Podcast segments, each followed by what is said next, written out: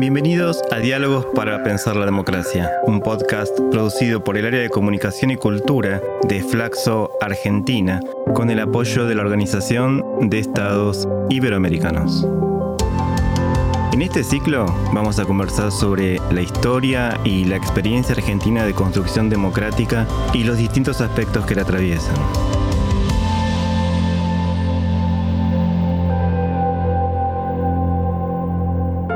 Esto es Diálogos para Pensar 40 años de democracia, un podcast de Flaxo. Y para hablar de la desigualdad en estas cuatro décadas, eh, estamos aquí con Gabriel Kessler. Gabriel Kessler es doctor en sociología por la École des Hautes en Ciencias Sociales de París, es investigador principal del CONICET y profesor de la Universidad Nacional de La Plata y de la Universidad Nacional de San Martín y DAES. Ha recibido el premio CONEX de Trayectoria en Sociología 2004-2015 y en 2019 fue nombrado Caballero de la Orden de las Palmas Académicas por el Gobierno de Francia. También es premio Georg Foster de la Fundación Humboldt. Sus temas de investigación son la cuestión social, políticas públicas, violencia, desigualdad y muerte. Es autor de los libros Sociología del delito amateur, El sentimiento de inseguridad, Controversias sobre la desigualdad y también es coautor de La nueva pobreza en la Argentina, Individuación, precariedad y riesgo. Ha editado además El Gran Buenos Aires y Sociedad Argentina hoy.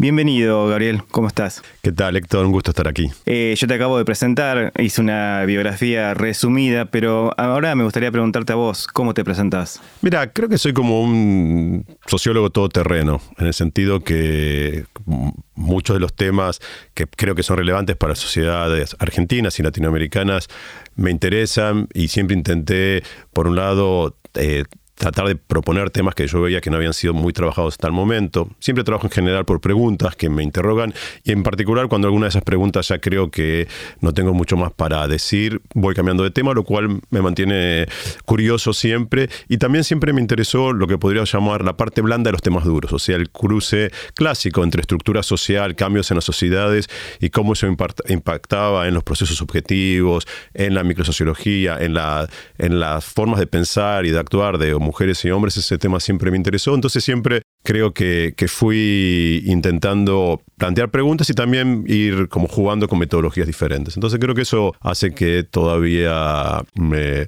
me siga generando curiosidad temas nuevos. Bien, eh, te propongo trasladarnos un poco a, ese momento de 1983 y bueno, y, cómo llegamos a ese 1983, pero en particular, ¿qué situación de desigualdad dejó la dictadura en ese tiempo? Mira, el 83, además de descubrir las atrocidades del terrorismo de Estado, fue eh, haciendo que la sociedad descubra que la sociedad argentina ya no era tan igualitaria como supuestamente los relatos más nostálgicos del pasado nos habían enseñado. Por un lado, pusieron en cuestión esos relatos. Nadie podría decir que, eh, el NOA, el NEA eh, eran, eran, tenían situaciones similares a lo que se vivía en el área metropolitana de Buenos Aires. Pero sobre todo lo que se descubrió fue que la pobreza sobre la cual había pocos datos previos, no había tanto para comparar, pero había uno o dos estudios importantes con datos de los años 70, había aumentado de manera que fue un shock para la sociedad argentina. Primeras investigaciones mostraban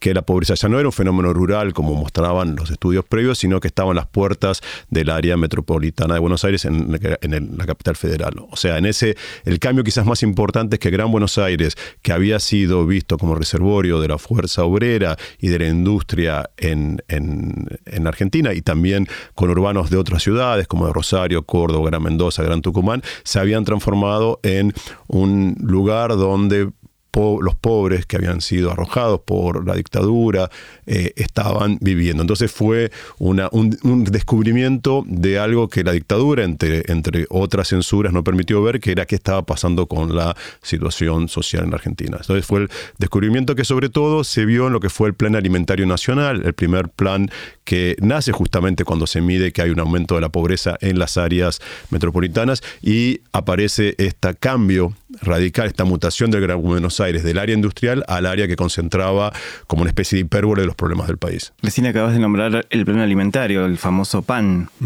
Eh, ¿cómo, abordó el gobierno democrático, el gobierno alfonsinista esta situación? Eh, esa fue una de las medidas, pero digamos, ¿había una conciencia del grado de desigualdad en que se encontraba el país? No, no había una conciencia de grado de desigualdad y te diría más, ni siquiera se hablaba de desigualdad, se hablaba de pobreza. Los primeros proyectos fue el IPA, la investigación sobre pobreza en Argentina. O sea, el descubrimiento fue la pobreza a partir de indicadores que eran indicadores que luego se estabilizaron, como las necesidades básicas insatisfechas, falta de elementos básicos en los hogares o de una relación eh, poco favorable entre personas que podían trabajar y que no podían trabajar. Y luego fue el descubrimiento de los nuevos pobres, que eran los nuevos pobres, del que yo participé en los trabajos iniciales, eran aquellas mujeres y hombres que provenían de clases medias, que mantenían características de clases medias en cuanto al nivel educativo, la conformación familiar, pero habían caído por sus ingresos. Y lo propio de la Argentina y digo propio de la Argentina porque no pasó lo mismo en el resto de América Latina, era que esas personas, por lo menos hasta los años 90, mantenían su puesto de trabajo. Fue un empobrecimiento en el mismo lugar, fue subo pero bajo. Quizás mi padre era obrero, yo era profesor, o sea, supuestamente en la escala social había subido, pero mis ingresos y mi estabilidad era peor. Entonces eh, fue un redescubrimiento de una sociedad que empezó a verse a sí misma y vio que no era ese sueño de clase media del cual siempre se había, eh, con cierta razón y también con cierta mistificación, pensado la sociedad a sí misma eh, argentina hasta el momento. Ahora, esta caja pan que, que, hemos mencionado fue criticada, hubo polémicas, hubo hasta corrupción. Digamos, ¿cómo, cómo evaluás esa, esa idea, ese plan tuvo sentido, sirvió para algo? Creo que sí, creo que fue eh, también el descubrimiento de la desnutrición en el país supuestamente que era granero del mundo, el descubrimiento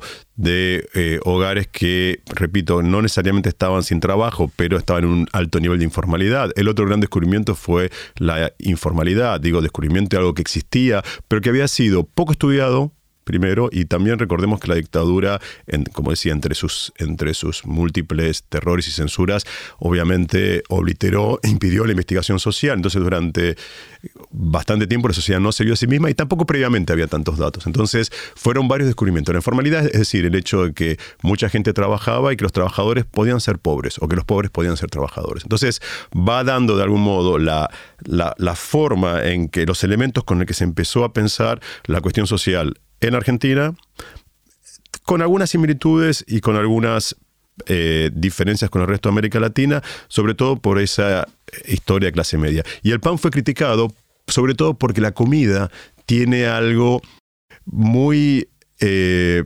complejo. ¿Por qué? Porque ningún gobierno quiere mostrar que hace eh, planes alimentarios porque eso está mostrando que las personas tienen hambre. Y la comida también tiene algo del orden de la intimidad, el orden de la familia, el orden de que los padres deben proveer a sus hijos. Entonces, la idea de dar una caja de comida era como una muestra muy fehaciente de que ese país ya no iba a ser más como se lo había pensado. Y recordemos, o quizás para los más y las más jóvenes, eh, los dichos de Alfonsín, con la democracia se come, se educa y se cura.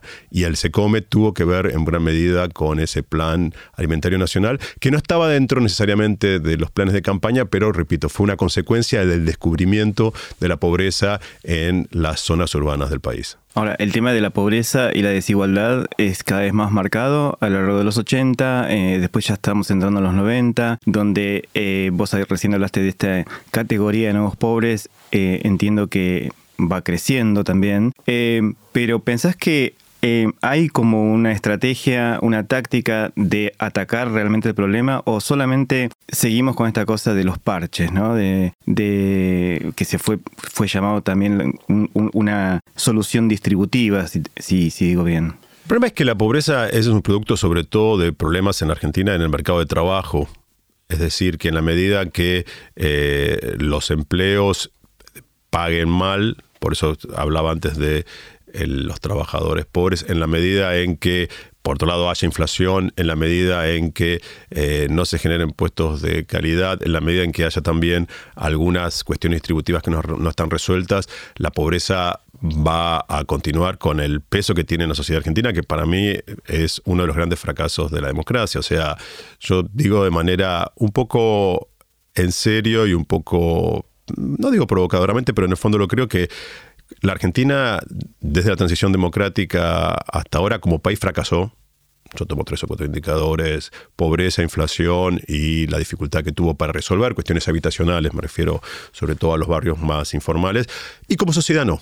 Sociedad argentina, siempre comparativamente, siempre miro comparativo porque nada es ideal, eso lo sabemos, pero comparado a otras sociedades de América Latina es, digo, no es ideal, pero es, tuvo una lucha en el tema de derechos humanos, es, yo diría, menos xenófoba, menos machista, menos racista, eh, tiene una coalición antipunitiva en términos eh, de temas de delito, comparado, repito, a otros países de América Latina, yo me siento orgulloso de la sociedad. Pero el país lamentablemente fracasó y la pobreza, que la pobreza nunca haya podido bajar de un 25, un 30% o 35%, es una muestra de un fracaso de, de nuestro país. Claro, claro. Ahora bien, eh, ¿pensás que en, en, estas décadas de las que estamos hablando hubo como una iniciativa federal? O sea, o solamente se pensaban, digamos, medidas nacionales que por ahí los gobiernos provinciales estaban haciendo otra cosa o, no. Los gobiernos provinciales en general tienen poco margen de acción porque tienen poco eh, disponibilidad de presupuestos propios. Eh, que lo que la coparticipación les deja, ya sea la coparticipación tal cual está pautada por las pautas constitucionales de coparticipación o por las transferencias que hacen los gobiernos nacionales de manera no, no necesariamente pautadas por los porcentajes de coparticipación, le deja una parte muy importante que tienen que pagar en sueldos, en hacerse cargo de salud, de educación. Entonces, el margen que tienen para eh, obras propias es poco eso es un poco más en las provincias más pequeñas que tienen una mayor cantidad de dinero per cápita, digamos, tienen, de acuerdo a las, en general están más favorecidas las provincias que tienen menos cantidad de habitantes, porque tanto por que tienen que pagar menos sueldos, pero también por el tipo de negociación hacen que eh, te sale es más conveniente tener una provincia que tiene tres senadores, dos senadores, tres senadores a tu favor, pero te exige menos dinero porque eh, una obra en una, en una provincia con menos eh, densidad de población se ve más que en el Gran Buenos Aires que Santa Fe. Entonces, el margen de maniobra de las provincias es cada vez menor. La, los 90, ahí ya estamos en los 90, toda una política, como en toda América Latina, que fue de eh, tras hacer una transferencia de las responsabilidades de los servicios básicos, salud, educación, a las, a las provincias, pero al mismo tiempo concentrar la recaudación de ingresos en agencias nacionales como la FIP, en nuestro caso, y en toda América Latina fue similar, que se fortalecieron bastante. Entonces, por eso eh, las provincias dependen mucho de los gobiernos centrales, salvo las que tienen algunos recursos propios por leyes de promoción industrial, por regalías petrolíferas, etc. y diría los planes sociales que tuvieron algún impacto a nivel de la pobreza fueron en general planes nacionales, que tuvieron un encargo en la provincia, una, llegada, pero, eh, pero el margen de acción de las provincias para políticas de alcance social es bajo. Recién mencionabas la década del 90, una década que este, últimamente está siendo reivindicada por algunos sectores políticos, económicos, etcétera. Eh, pero quería preguntarte en particular qué consecuencias dejó, qué marcas, ¿no? los, los, los planes de privatización, los despidos, una economía eh, muy particular que, bueno, que fortaleció a algunos pero perjudicó a muchos. ¿Cómo evaluás vos este periodo? Sí, yo creo que es, es, es muy importante esto que decís, que hay una mirada, como cuando uno mira el pasado en general, que olvida lo malo y tiende a mirar lo bueno de algún modo bajo la luz del presente. Y creo que está bien eh, retomar la historia tal cual fue. Y, yo estuve haciéndolo también mirando, había trabajado eso en el pasado, había trabajado sobre la inflación y la hiperinflación, fue mi tesis de maestría. Pero estuve mirando un poco también eh, los números y lo que había pasado. Y si vos mirás, luego de que gana Menem las elecciones en 89 y se adelanta la entrega del poder por la hiperinflación del 89-90, ahí hay un año y medio de gran perturbación económica, dos planes fallidos, hasta que con la convertibilidad se hace del 91 al 93, hasta el del 94, una caída importante de la pobreza. ¿Sí? La, estabilización es cierto que tiene un efecto de disminuir eh, la pobreza porque estabiliza ingresos de los más pobres que se gastan casi todo en consumo. Hasta el 94, 93-94, antes de eh, la crisis 94-95, y ahí comienza, por un lado, hay una inyección de dinero que viene de las privatizaciones, eso le da mucha privatización, sobre todo IPF es la que dio más dinero. Recuerden que un plan de privatizaciones, eso inyecta dinero al gobierno que puede eh, mantener la situación de convertibilidad, pero ya en el 95, o sea, estamos hablando de 91-93, que la pobreza cae, si no estoy recordando mal, entre el 67 al 30, o sea, sigue siendo muy alta, pero el pico de la hiperinflación del 89 fue enorme. Y ahí ya comienza un proceso de que fue un shock también en Argentina, las tasas de desempleo del 95, que fue creo casi más de un 15%.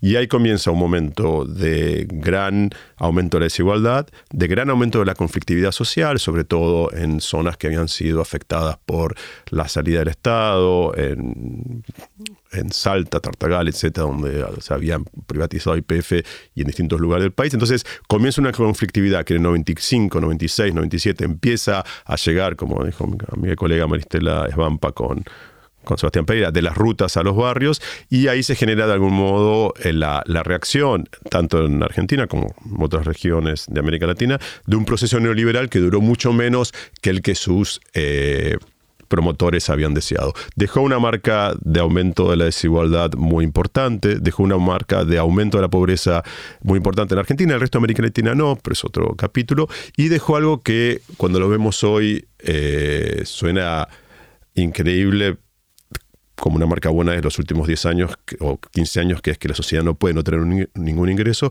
millones de mujeres y de hombres, y sobre todo mujeres en toda América Latina, con ingreso cero. O sea, cuando uno llega al 2000 en América Latina, eso lo revisamos con Gabriela Benzan cuando hicimos el libro La nueva estructura social en América Latina, queríamos ver cómo estaba América Latina ahí. Y una de las primeras cosas que nos llamó la atención es los millones de latinoamericanos y sobre todo latinoamericanas eh, que llegaban al, siglo XXI con, con cero ingresos, eran millones. En América Central, en los países andinos, en Argentina.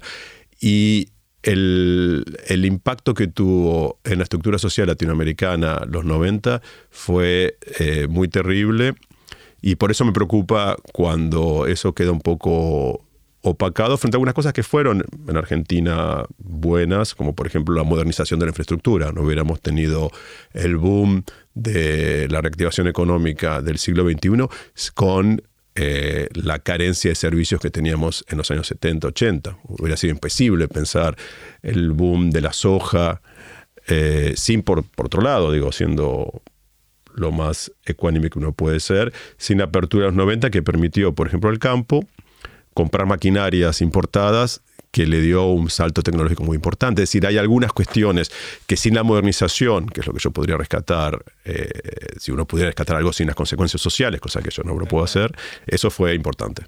Ahora, es impactante ver cómo algunas cosas que en décadas anteriores eran, no te digo de, consumo habitual o de, o de derecho, se vuelven un lujo. Por ejemplo, la vivienda, o sea, la vivienda propia. Eh, por ejemplo, el, normal acceso a la salud, a los servicios de salud. Y también un poco eh, el tema de, la educación, eh, que si bien seguimos gozando los, del derecho a la educación pública, pero también hemos visto su deterioro. ¿Pasamos a, ver que todas estas cosas son un lujo?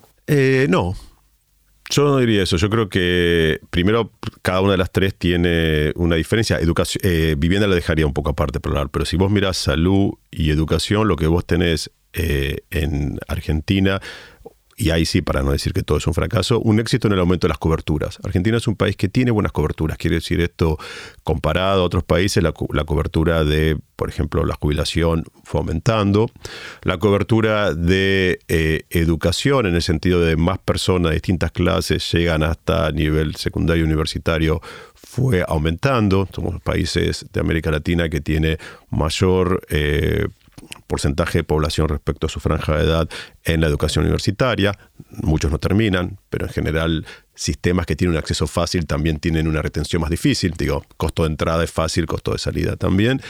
Eh, sí podemos decir que sistemas que cubren bastante tienen también más, más desigualdad interna. Tenemos al mismo tiempo sistemas más inclusivos, pero más estratificados al interior. Entonces, todo un discurso eso, eh, toda una discusión, ¿qué es más igualitario?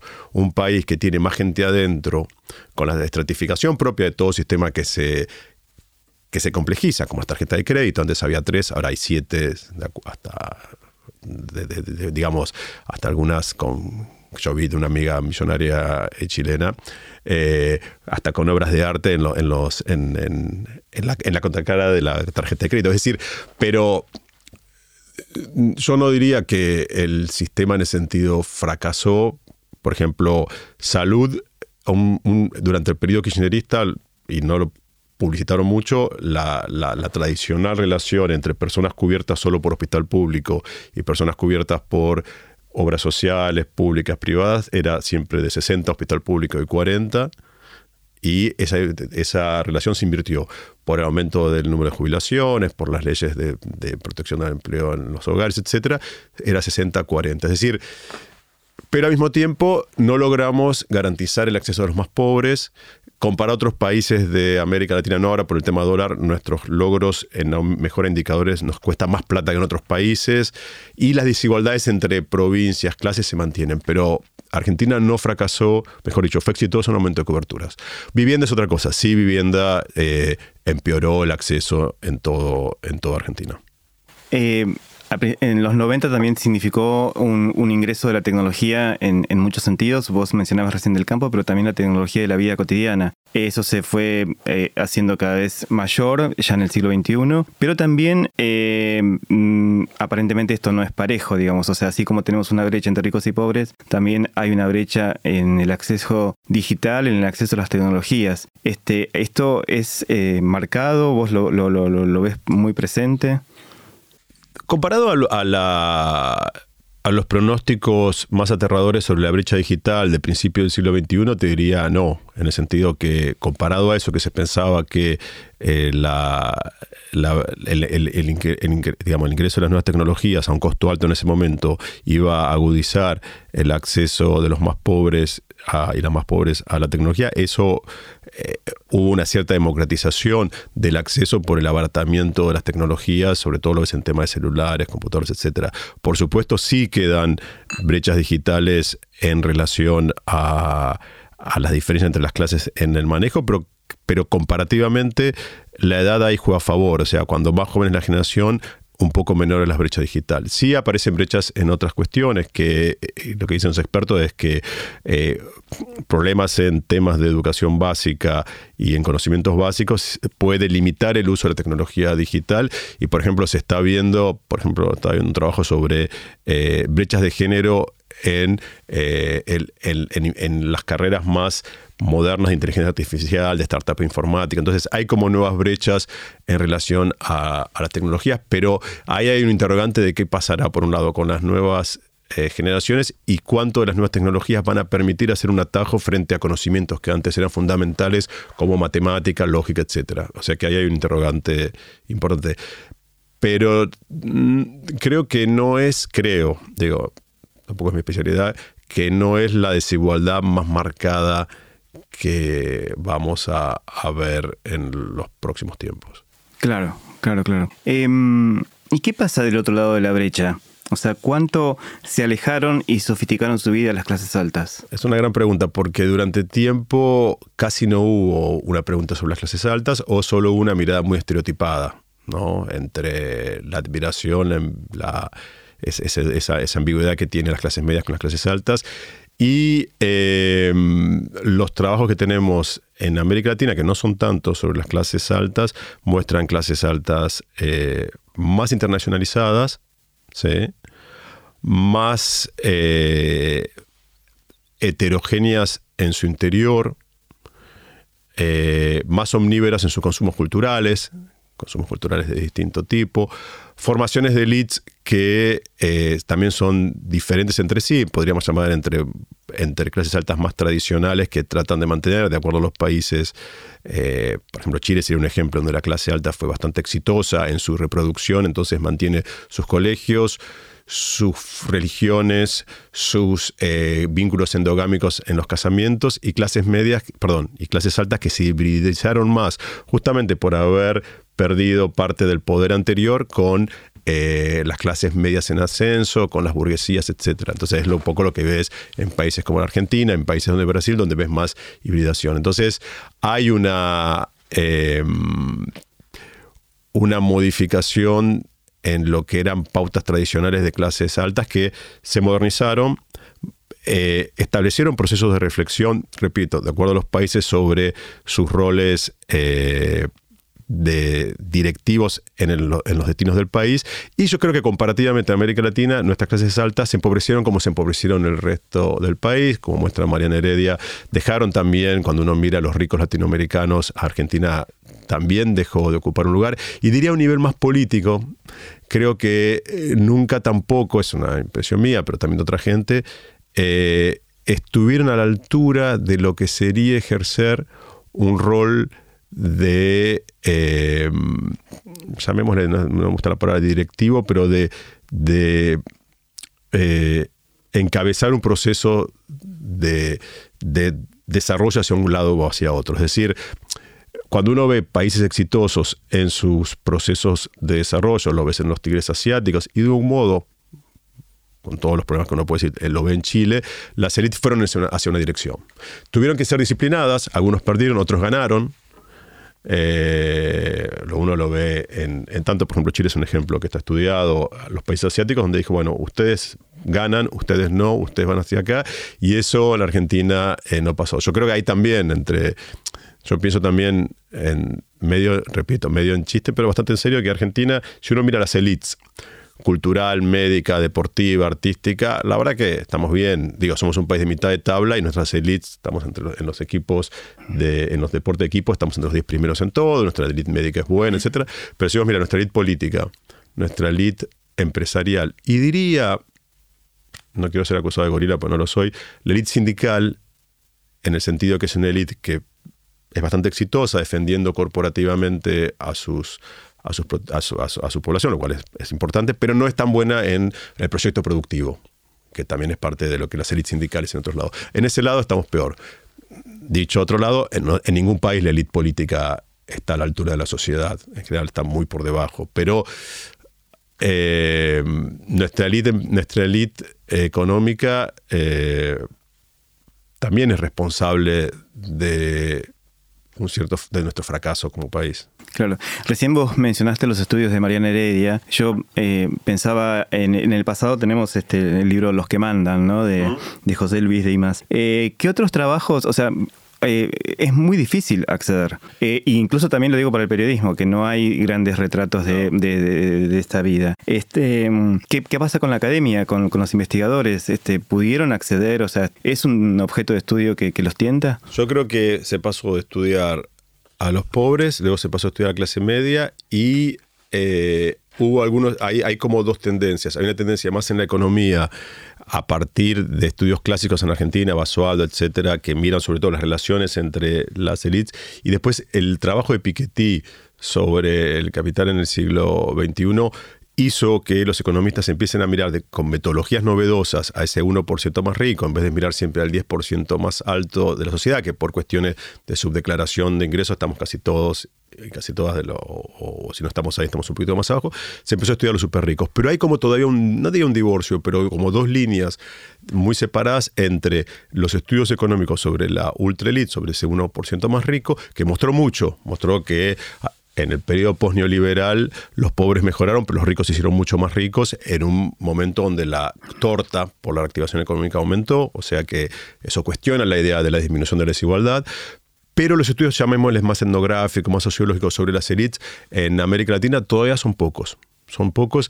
Eh, acá hay algunos sobre eh, las estrategias educativas, Victoria Besagui, hay pero hay pocos trabajos. Yo creo que el marketing sabe un poco más, la FIP sabe un poco más, pero todavía hay, hay, eh, hay una agenda ahí a realizar. Creo que es menos difícil de lo que parece, porque en general no es tan, tan difícil, pero no se ha conformado una agenda totalmente, eh, digamos, a la altura de lo que precisaríamos saber más de las élites. Sabemos poco.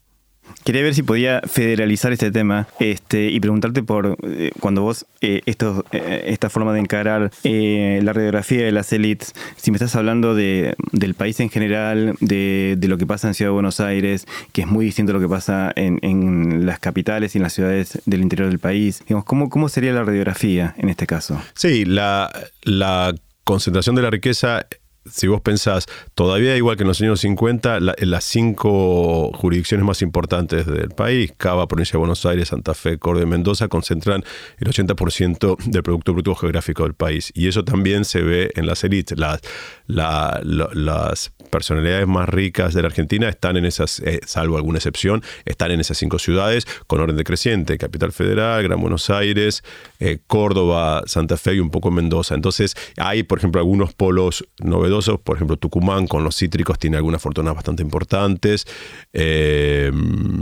y luego algún otro centro geográfico, pero, pero sí hay elites eh, que tienen alcance nacional, que están en estas zonas geográficas, que tienen que ver tanto en finanzas como en empresas, etcétera, y en general las burguesías provinciales son más burguesías profesionales, burguesías comerciales, y tenemos también la cuestión de los propietarios agrícolas, que muchas veces son grandes propietarios, pero la sede de las empresas son eh, también centros urbanos porque son empresas que están consolidadas como empresas con figuras eh, económicas importantes. Entonces hay una todavía concentración geográfica de la riqueza que se mantiene estable en ese 80% en las cinco jurisdicciones. Y cuando uno ve a las personas más ricas de la Argentina o las empresas, también se mantiene esa jurisdicción, pero con burguesías, son más burguesías o clases altas eh, fuera de las provincias más ricas que son sobre todo comerciales, eh, algunas con algunos productos regionales, digamos, las que más por lo menos figuran a nivel nacional son, los,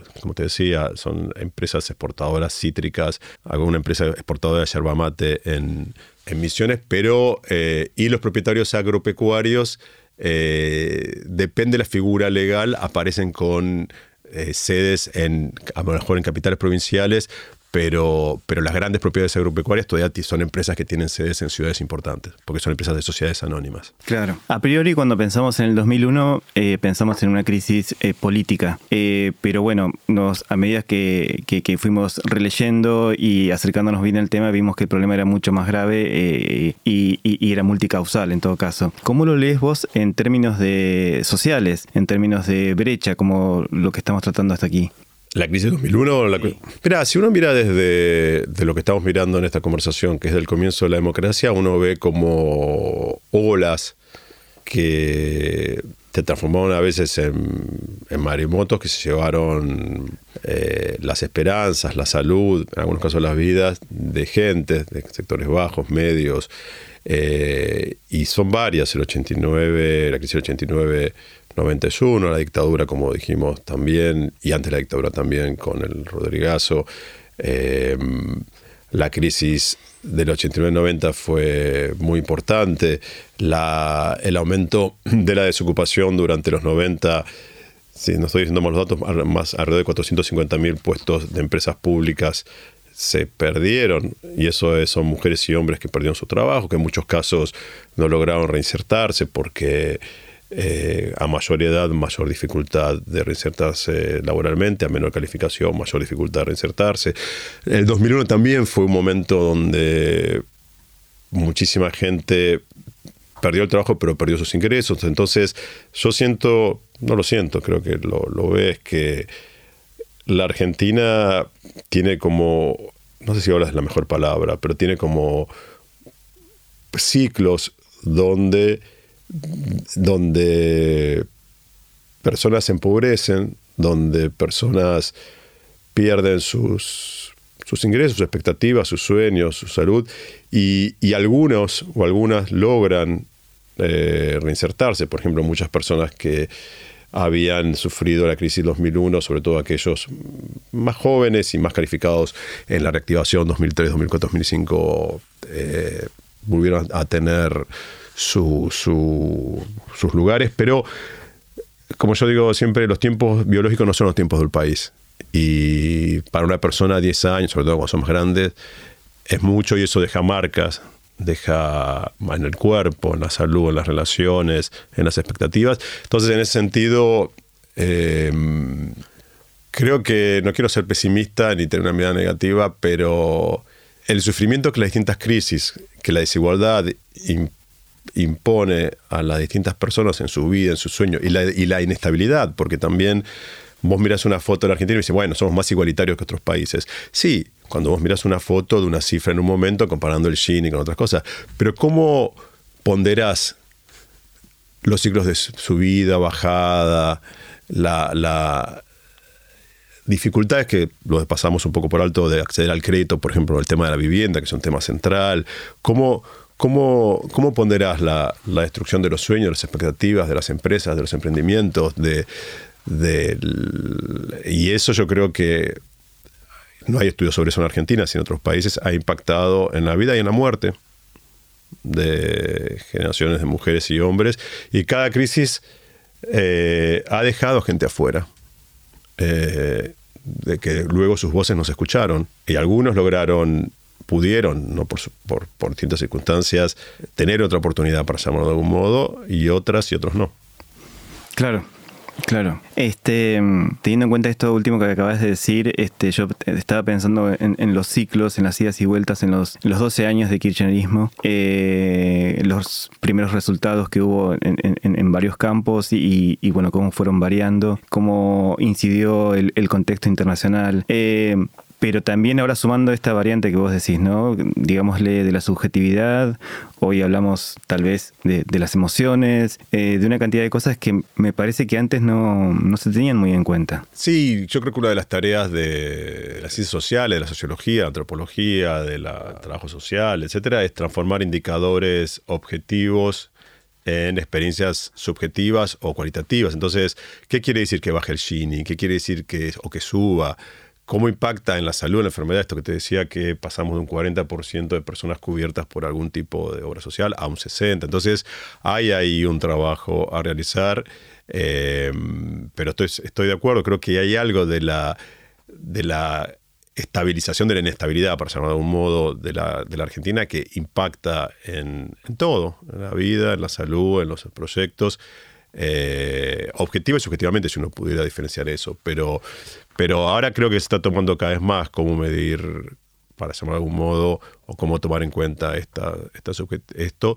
Pero se ve en otros campos. Se ve también para volver a una nota optimista en una sociedad que es eh, muy activa, muy resiliente, muy creo que la fortaleza de la Argentina es su, sociedad, ¿no? Comparativamente, comparativamente es una sociedad que se moviliza, que lucha por sus derechos, que lucha por acceso, que lucha por sus reivindicaciones de, género, de orientación sexual. De, me parece que en ese sentido eh, yo eh, digo, estoy orgulloso un poco de mi sociedad, lo que hizo en términos de derechos humanos, lo que hizo en términos de, eh, de avances de género. Digo, repito, podemos mirar siempre la parte negativa, pero comparativamente es una sociedad que, que, ha, que ha trabajado mucho sobre sí misma.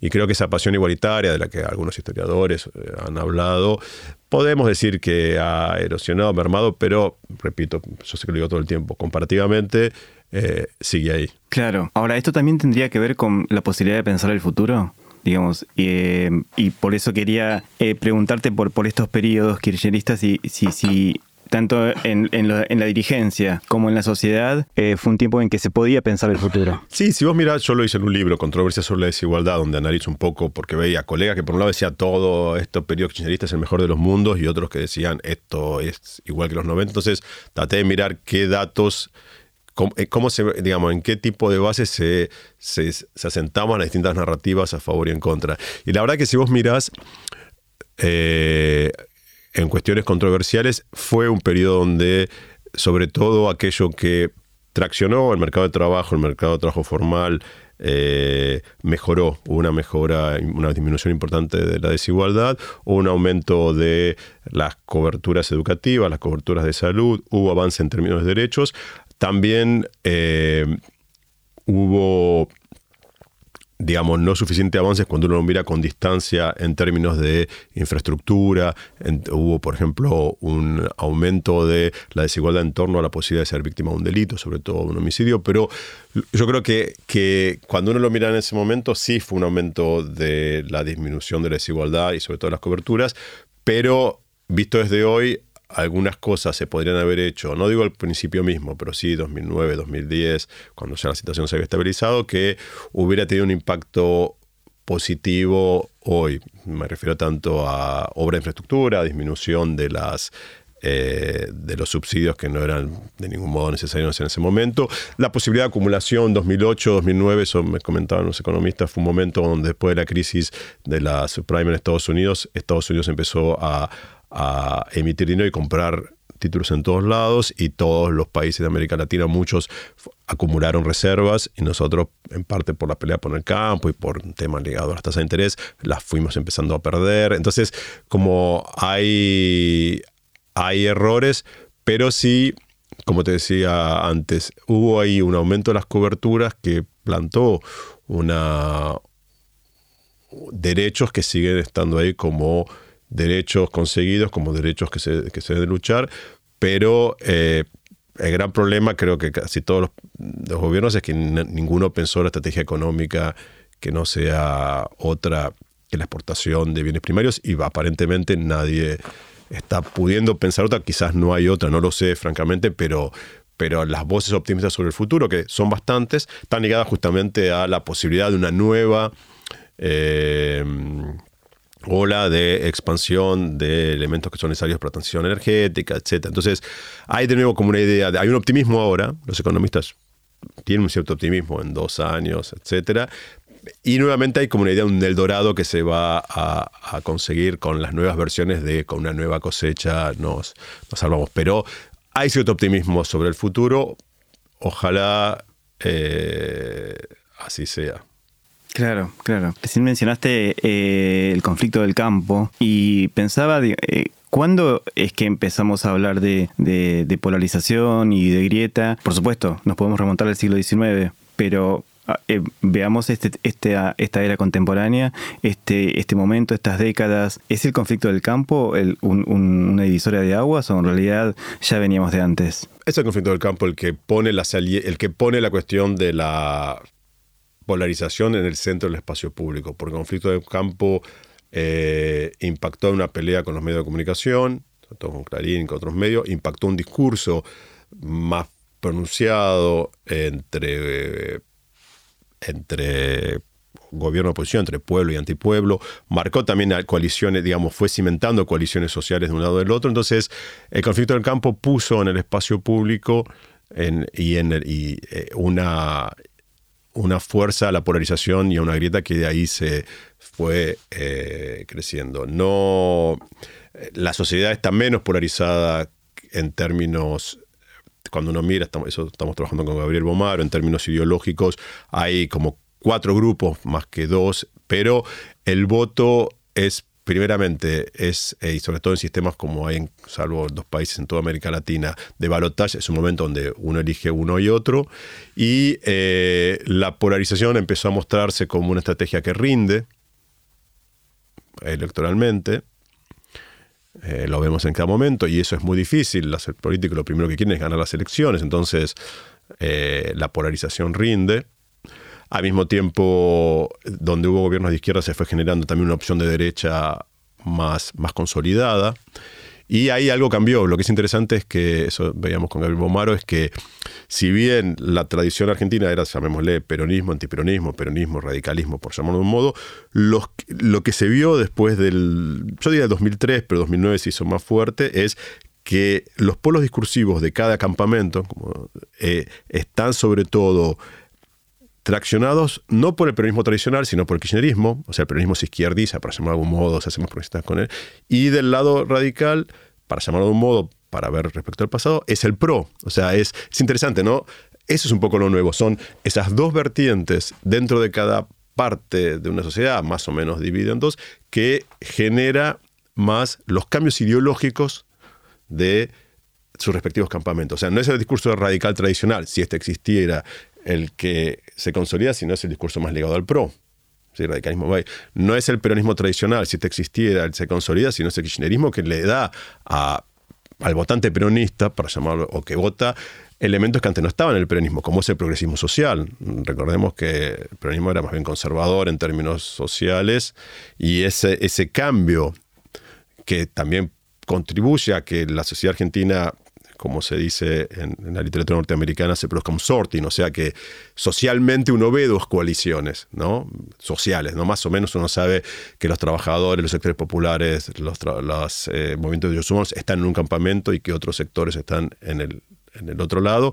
Eso, eh, de algún modo, hasta nuevo aviso, repito, porque eso puede cambiar, va produciendo una sociedad más polarizada y al mismo tiempo eso organiza el conflicto social, en vez de que se vayan todos, que se vaya este porque fue el que produjo todo, pero eso es tan inestable como lo mostró el fenómeno Milley, donde las sociedades pueden cansarse de, la política en general y lo muestra América Latina, pasamos de, momentos polarizados a momentos de, de un nuevo líder, por ejemplo, como lo vemos en, México con AMLO, que de una oferta fragmentada se pasó a un nuevo líder que empieza a polarizar, o Bukele en, eh, en El Salvador, ¿no? Sociedad fragmentada, con dos opciones, y un líder que parece reorganizar el sistema, el sistema electoral en torno a él.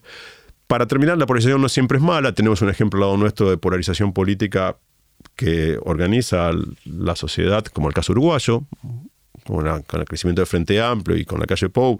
O sea que el problema es cuando la polarización impide la acumulación de políticas, es pensar que todo lo que hizo el otro está mal y que dificulta la conversación pública. Claro. Este Juan Carlos Torre habla de algo de que no se acumula aprendizaje. Sí, estoy de acuerdo. Nosotros tuvimos un grupo de académicos y académicas eh, reuniones con distintos candidatos y candidatas actuales, o precandidatos, diríamos, a estos últimos tiempos. Y yo una cosa que les preguntaba es, ¿para vos hay algo bueno que se haya hecho? Y todos respondieron, sobre todo los que eran de opositor, no. Entonces la idea es si todos, eh, no. Y están convencidos y, eso muchas veces los hacen eh, falsear cifras, ¿no? Es un desastre la educación, es un desastre. Digo, bueno, mira las cifras, ¿no? Mira, hemos ganado cosas. Y eso es un. Creo que es una de las peores cosas de la polarización en Argentina, ¿no? Que eh, antes de mí el diluvio, después. Entonces. Y eso es. Eh, digo. Y lo malo que eso paga políticamente. Ojalá no pagara. Ahí. Pues si no pagara, no lo hiciera. No sé pero les paga políticamente. Lo estamos viendo en la interna del, de Juntos por el Cambio. De todos modos, eh, me, parece tan interesante como grave la situación, pero no hemos llegado a situaciones como tomar la Casa Blanca o, el Congreso, no. Son extremas. No, no, no, para nada. Eso, eh, no, no, no, llegamos y no creo que lleguemos a esas situaciones. Bueno, tuvo el atentado Cristina, pero no es, eh, yo no creo que se lleguen a esas situaciones, no me da ese temor, creo que por un lado, la Argentina es una sociedad que por la experiencia de la dictadura tiene una sensibilidad particular frente a la violencia. Y frente a la violencia, tiene una, sensibilidad fuerte frente a la violencia y la, y la vida del otro importa. Eh, entonces, creo que, que si bien muchas personas se quejan, y creo con razón, de que se minimizó un tanto el atentado a Cristina por parte de algunos actores políticos que fue, no, no, no se ahí sí creo que la polarización hizo que, algunos actores lo hayan, no le hayan dado el peso que tenía, pero yo creo que la sensibilidad a la violencia en Argentina es también un, uno de los aprendizajes que la sociedad tiene frente a la, experiencia terrible de la dictadura. Entonces, la, violencia no nos es, eh, no la naturalizamos. Eso tiene un aspecto desde que la sociedad puede estar movilizada en torno a la desaparición de Santiago Maldonado y también la alta sensibilidad frente al delito, que digo, no es algo malo de la sociedad, que es una sociedad muy hipersensible y no le digo como algo negativo a, un delito que ya está instalado hace mucho tiempo, porque no la, no la naturalizamos, no la aceptamos. Ahora es curioso también cómo se instalan otras polarizaciones, ¿no? Porque estamos hablando de la polarización política, pero de repente, por ejemplo, las pensaba en, las batallas por, por, la, por el aborto, provocaba otra polarización y que incluso llegaba a unir a quienes estaban separados políticamente en el mismo bando. Sí, el aborto es uno de los temas que a nivel, por lo menos en el mundo occidental, eh, genera más clivajes porque el aborto tiene un, tiene, digo, no es solo un, tema de la Argentina, lo muestran estudios norteamericanos, todo, tiene un, un elemento central que impide un acuerdo que es para el que el aborto es matar, es matar. Entonces, eh, se entiende que tenga un rol importante en la polarización, pero también, como dijimos, pudo tener cierto... afortunadamente logramos que la ley o se logró que la ley se, se promulgue porque hubo un acuerdo entre partidos, entre mujeres, sobre todo entre mujeres y distintos partidos. Y creo que pocos temas, algunos sí, por ejemplo, la violencia de género, sí hay un acuerdo entre partidos, pero ese es más, es, es más, el, digamos, más global la coalición anti-violencia de género. Pero, pero eh, la ley del aborto salió por una serie de, de, acuerdos interpartidarios, sobre todo entre, entre legisladoras. Claro, claro. Eh, bueno, y quería preguntarte también por. Vos trabajaste el tema de los miedos. Sí. Eh, y quería llevarlo a, este presente del, año 2023. ¿Qué cosas generan miedo? ¿La desigualdad? ¿La inseguridad? La incertidumbre económica. Yo creo que sobre todo. Eh, siempre cuando uno mira las encuestas, y la verdad que tiene sentido, de toda América Latina, las dos cosas que más preocupan son la economía y el crimen. Y, y creo que en este, y cuando la economía está muy mala como en este momento, no digo que el temor al crimen se, disminuye, pero por lo menos a nivel del espacio público tiene un poco menos de presencia. Pero yo creo que hoy la situación más acuciante, no estoy diciendo nada que nos sintamos a diario, es la el, el enorme estrechamiento del margen temporal para pensar cualquier perspectiva económica, desde si la plata me va a alcanzar, etc. Entonces, lo que tiene la inflación tan alta es que te, te acorta el, espacio temporal para pensar cualquier tipo de decisión. O sea, no sabes si el lunes va a estar más caro esto, si vas a poder... Y eso genera una ansiedad, una imposibilidad de pensarse de aquí a tres meses. Y de ahí en adelante y la sensación de que el piso se mueve bajo tus pies. ¿no? Entonces yo creo que el temor más fuerte hoy es a la desestabilización. Y eso tiene un problema que en esos contextos en general la, las ofertas políticas de orden, de un orden que no sabemos cómo, cómo hacer porque te promete orden, son escuchadas. Se entiende porque la gente quiere estabilización, pero a veces con la idea de orden se incluye represión, se incluyen eh, más, desorden, más desorden humano. Muy bien, Gabriel, muchísimas gracias por esta conversación. Gracias por haber participado de los diálogos para pensar 40 años de democracia en este podcast de Flaxo. No, muchas gracias por la invitación y siempre es un gusto charlar contigo. Buenas noches. Esto fue Diálogos para Pensar la Democracia, un podcast producido por el área de comunicación y cultura de Flaxo Argentina, con el apoyo de la Organización de Estados Iberoamericanos. Soy Héctor Pavón y los espero en el próximo encuentro.